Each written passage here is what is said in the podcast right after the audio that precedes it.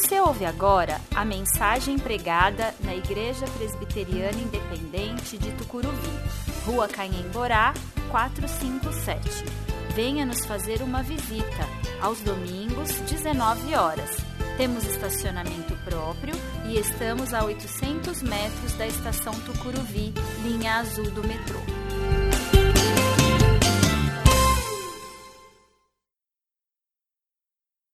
Hebreus 12, de 1 a 3 diz: Portanto, uma vez que estamos rodeados de tão grande multidão de testemunhas, livremo-nos de todo o peso que nos torna vagarosos e do pecado que nos atrapalha, e corramos com perseverança a corrida que foi posta diante de nós.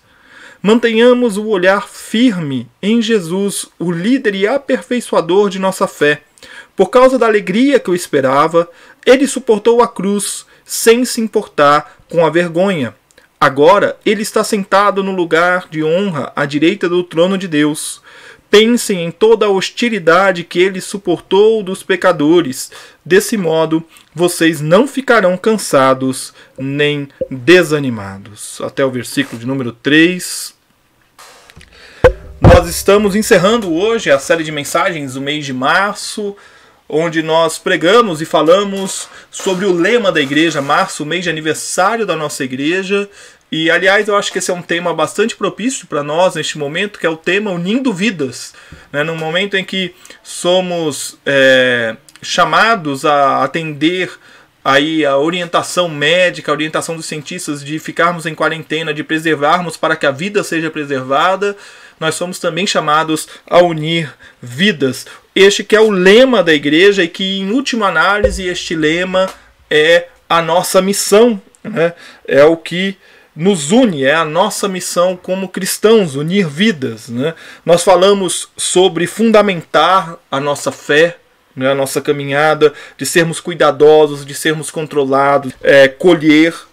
Nós falamos também sobre a necessidade de nós é, crescermos, né?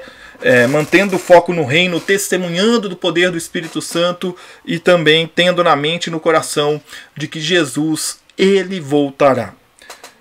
O texto que nós lemos, o texto da carta aos Hebreus, ele foi escrito. É, nós não temos ainda a certeza, né? A, a plena certeza assim da, da data de escrita. A única coisa que nós podemos garantir é que ele foi escrito antes do ano 70 depois de Cristo. É um texto de autoria incerta. Por um tempo se acreditou ser de Paulo, por o, depois de Apolo, depois de Priscila, mas o fato é que é um texto escrito para os hebreus que estão na diáspora, ou seja, estão fora da Judéia e que entendiam o grego, e a gente sabe disso porque além do texto ser escrito em grego, nós ainda temos menção à Septuaginta, a tradução é, do Antigo Testamento para o grego, é, usada como base de citação dos textos do Antigo Testamento nesta carta. Né? O propósito dessa carta é incentivar a fidelidade diante das perseguições. Se nós lermos o capítulo anterior, o capítulo, capítulo 11, nós vamos ver ali um capítulo bastante conhecido, que é o capítulo dos heróis da fé né, os exemplos daqueles que viveram pela fé. E se nós continuarmos a leitura do versículo 4 em diante, nós vamos encontrar ali uma exortação sobre nós nos sujeitarmos à disciplina de Deus e a viver em paz uns com os outros. Então eu quero olhar para todo este contexto de Hebreus 12 e quero meditar com você hoje sobre a necessidade de sermos objetivos na nossa vida é, como cristãos. Né? E o cristão ele tem um objetivo. O versículo 1 diz: Portanto, uma vez que estamos rodeados de tão grande multidão de testemunhas, livremos-nos de todo o peso que nos torna vagarosos e do pecado que nos atrapalha, e corramos com perseverança a corrida que foi exposta diante de nós. Aqui o autor aos Hebreus está dizendo: olhe para o passado, porque é lá no passado que nós temos os exemplos de fé, de quem viveu pela fé, esta mesma fé que nós professamos hoje, nós encontraremos estes exemplos no passado. E aqui ele usa uma imagem bastante interessante, né? Ele diz aqui uma grande multidão de testemunhas, e depois ele encerra o versículo dizendo: corramos com perseverança. Essa imagem ela pode não parecer muito comum para nós, mas naquele tempo essa imagem faz alusão ao estádio. o que o autor aos Hebreus está dizendo aqui é para a grande multidão que está olhando os corredores correr parar de olhar e começar a correr. Ou seja, o que ele quer é que os leitores deixem de ser meros espectadores da vida com Cristo e passem de fato a viver a vida com Cristo. E é por isso que ele diz: livre-se de todo peso. Eu gosto da tradução a mensagem, porque a tradução a mensagem usa aqui a expressão é, livre-se dos acessórios inúteis. E eu gosto muito dessa dessa tradução, porque se é acessório, via de regra, tende a ser inútil, né? É, embora existam acessórios bastante úteis. Mas o que o autor está dizendo aqui é deixe de lado esses acessórios inúteis. Ele está dizendo para os cristãos do primeiro século: deixa o ritualismo de lado, deixa os maneirismos religiosos de lado, deixa toda essa é, prática religiosa que só afasta as pessoas, que só atrapalha você viver a vida com Cristo de lado. Livre-se desse peso, torne-se uma pessoa leve em Cristo. Livre-se do pecado, né? É, que o pecado nos atrapalhe. Aqui o que ele está querendo dizer é para abandonar as práticas pecaminosas, seja das culturas em que eles estão inseridos no exterior, seja da sua própria cultura. Então ele está dizendo: olha, ab abandona o pecado, abandona essas práticas, porque isso está atrapalhando vocês. A corrida é a nova vida e essa nova vida deve ser vivida com perseverança. E aí a pergunta que eu quero fazer para você que está hoje nos assistindo é: quais são os exemplos do passado que te motivam? Essa grande multidão de testemunhas, ela só aumenta ao longo do tempo. Nós temos exemplos dentro da nossa comunidade de fé, nós temos exemplos na nossa família, nós temos exemplos na história da nossa igreja, nós temos exemplos na história da denominação, na história do cristianismo no Brasil, na história do cristianismo desde o ano 2000, antes, é, desde o ano zero até agora. 2020 depois de Cristo, ao longo do tempo nós temos essas esses exemplos de fé de pessoas que se mantiveram fiéis a Deus, que se mantiveram fiéis à palavra do Senhor. O que que você precisa fazer para sair de um cristianismo apático e de mero assistir para um cristianismo verdadeiro que corre a corrida da vida? O que, que é necessário você é, abrir mão o que, que você precisa, qual é o empurrão que nós precisamos te dar para que você comece a correr a corrida da fé, para que você possa compreender a necessidade de caminhar com Cristo. Livre-se de todo peso. Para nós, são aquelas práticas religiosas que mais afastam do que agregam pessoas. São aquelas práticas religiosas que nos deixam sempre distantes né, do próximo. Livre-se do pecado, abandone aquilo que te dá prazer e te afasta de Cristo. Prefira aquilo que te dá prazer e te aproxima de Cristo. Todo, toda pessoa que deseja viver genuinamente sua vida com Cristo sabe que não está só nessa corrida, mas caminha em comunidade, reconhecendo que seu objetivo é viver essa nova vida unindo vidas, trazendo pessoas para perto. E por isso que nós vivemos em comunidade, porque a comunidade nos ajuda a fortalecer a caminhada. Diz o versículo 2: mantenhamos o olhar firme em Jesus, o líder e aperfeiçoador de nossa fé. Por causa da alegria que o esperava, ele suportou a cruz sem se importar com a vergonha. Agora ele está sentado no lugar de honra à direita do trono de Deus olhe firme para Jesus. Jesus é o modelo, é o exemplo máximo da vontade do Pai. Esse texto é bastante rico e ele é bastante interessante porque a palavra que é usada aqui para líder da nossa fé, né? Jesus é o líder e aperfeiçoador da nossa fé. É, na tradução de Almeida, revista atualizada, ele usa autor da nossa fé.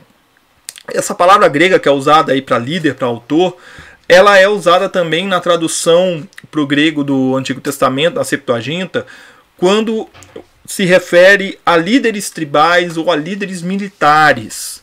Aqui em Hebreus está fazendo referência a um líder, a um fundador, a um originador, ou seja, a um, um governante, a um, a um exemplo. Jesus é o exemplo maior, por isso ele é o líder, por isso ele é o autor, porque ele é o modelo. Ele é o modelo da nossa fé, ele é o exemplo de fé para nós, ele é a origem de fé para nós. O exemplo que nós temos de caminhar com Deus é Jesus. Ele é o um, ele é o número um ali, ele é o primeiro que viveu conforme a plena vontade do Pai e ele pode nos ensinar a viver a plena vontade do Pai. Ele também é o aperfeiçoador, ou na tradução de Almeida, o consumador da nossa fé. E o que, que isso quer dizer? Isso quer dizer que Jesus alcançou tudo o que é necessário para que a fé fosse uma realidade em nossa vida. Ele cumpriu, ele cumpriu cabalmente, de ponta a ponta, a vontade do Pai. E a nossa fé se consuma nele, ou seja, é por meio dele que nós temos acesso à nova vida. E sabendo do seu fim, Jesus, ele não se lamentou, ele não teve do que se envergonhar, ele não se importou com a vergonha que era e que foi carregar a cruz para fora da cidade, ser crucificado. Ele não levou isso em conta. Ele não precisava se lamentar dos sofrimentos circunstanciais pelos quais ele passou porque ele sabia que a vitória era certa. E hoje ele está sentado em um lugar de honra à direita do trono de Deus. Esse texto, esse trecho, é a quarta vez que o autor aos Hebreus cita o Salmo 110, livro, é, Salmo 110, versículo 1. Jesus venceu o pecado e a morte, colocando-os sob os seus pés, e hoje ele está sentado ao lado de Deus. O que, que isso tudo tem a nos ensinar? Olhe para Jesus, mantenha o foco nele. Nossa fé é dada por Deus e Jesus é o líder, o modelo, o exemplo de fé para nós. Não use jamais a desculpa, não sou Jesus para ter tanta fé. Prefira dizer, estou no caminho de Jesus. Deus, dá-me fé. Não lamente a sua falta de fé, ou não justifique a sua falta de fé dizendo que Jesus é um modelo ideal, inalcançável, inatingível. Mas reconheça-se no caminho de Jesus e peça a Deus que lhe aumente a sua fé. Ele suportou com alegria o sofrimento. Ele sofreu, chorou, sentiu dor, sentiu luto, passou pelos mesmos sentimentos que nós, mas ele se manteve firme na sua fé em Deus esse é o modelo para nós diante do sofrimento. Não se envergonhe de seus sofrimentos. Não se envergonhe de sua fé. Jesus está ao lado de Deus. Ele intercede por nós. Ele é o consumador da nossa fé. Todo aquele que deseja viver a sua fé de forma genuína sabe que é preciso fortalecer a sua vida com Cristo. E isso se dá por meio da comunhão com a igreja reconhecendo que a caminhada é longa, cheia de sofrimento. Mas quando a minha fé abala, quando a minha fé se torna vulnerável, eu encontro nos meus irmãos e nas minhas irmãs da comunidade da IPI Tucuruvi, eu encontro neles o suporte, o apoio, o braço amigo que nos ajuda a levantar, a olhar para frente, a manter o foco em Jesus. É por isso que todo cristão tem que estar pronto a ser exortado. E exortado é uma palavra bonita, né, que os crentes usam para o cristão tem que estar pronto para ser chamado a atenção de que ele não está caminhando nos caminhos do Senhor, de que ele está perdendo foco.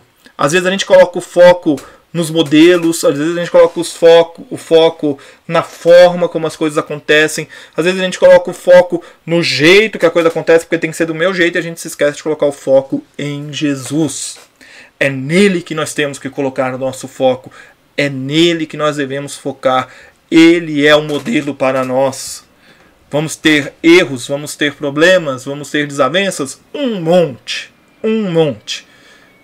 Mas estes problemas, essas desavenças são circunstanciais.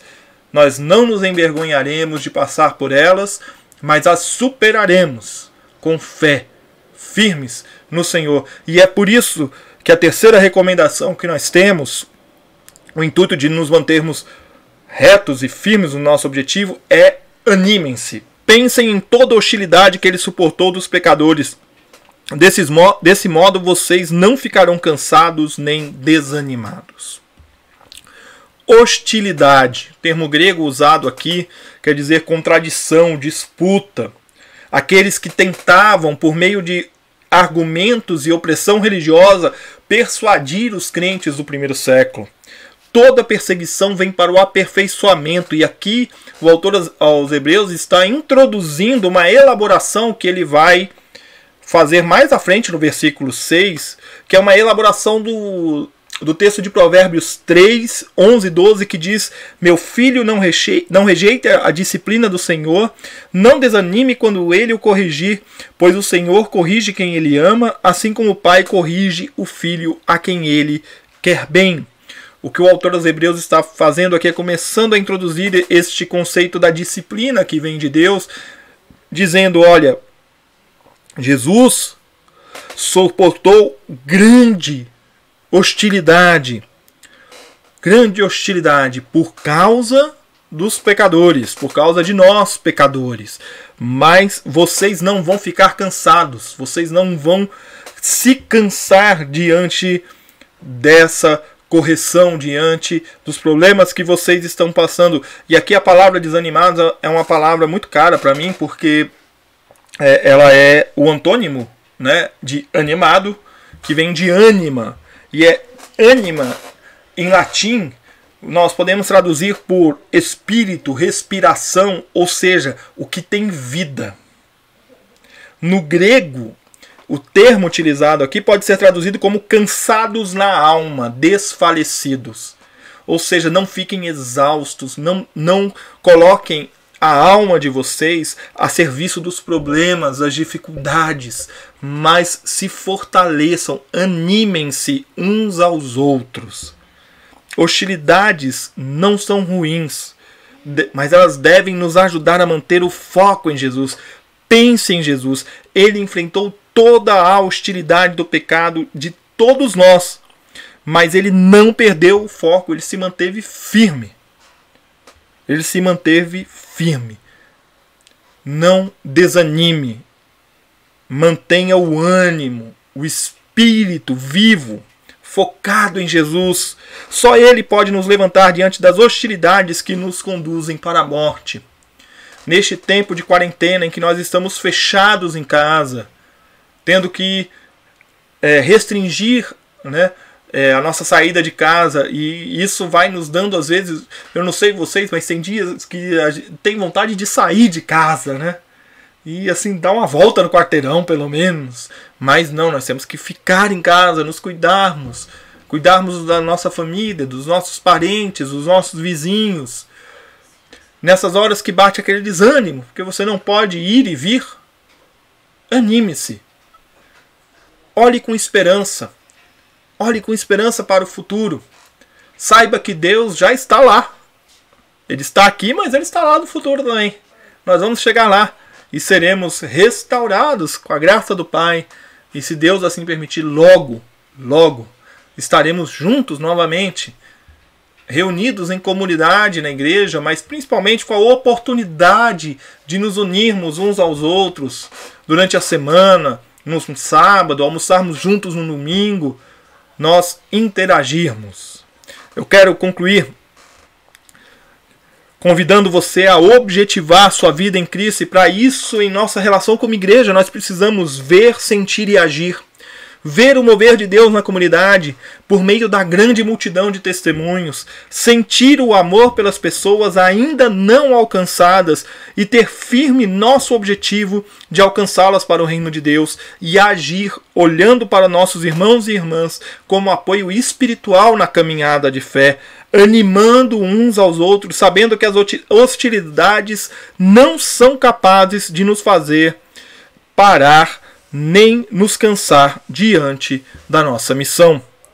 Seja objetivo na sua vida. Não faça da caminhada de fé um exercício de alimento pessoal, de uma espiritualidade firmada no ego, mas lembre-se que Deus nos chama como povo e como povo para juntos vivermos o reino de Deus. O nosso objetivo como igreja é unir vidas vivendo a nova vida em Jesus, unir vidas se tornará algo natural em nossas vidas e nós buscaremos a comunhão como caminho para viver. Para isso, é preciso ter a forma de Cristo, o jeito de Cristo. E é sobre isso que nós vamos falar durante o mês de abril. Cruciforme, a forma de Cristo, a forma da cruz. Andarmos conforme a cruz. A sombra da cruz tem que ser a nossa sombra. A mensagem da cruz é a nossa mensagem. Nós devemos viver conforme a cruz e nós vamos falar sobre isso no próximo domingo, já já iniciando as celebrações de Páscoa. Que Deus assim nos abençoe.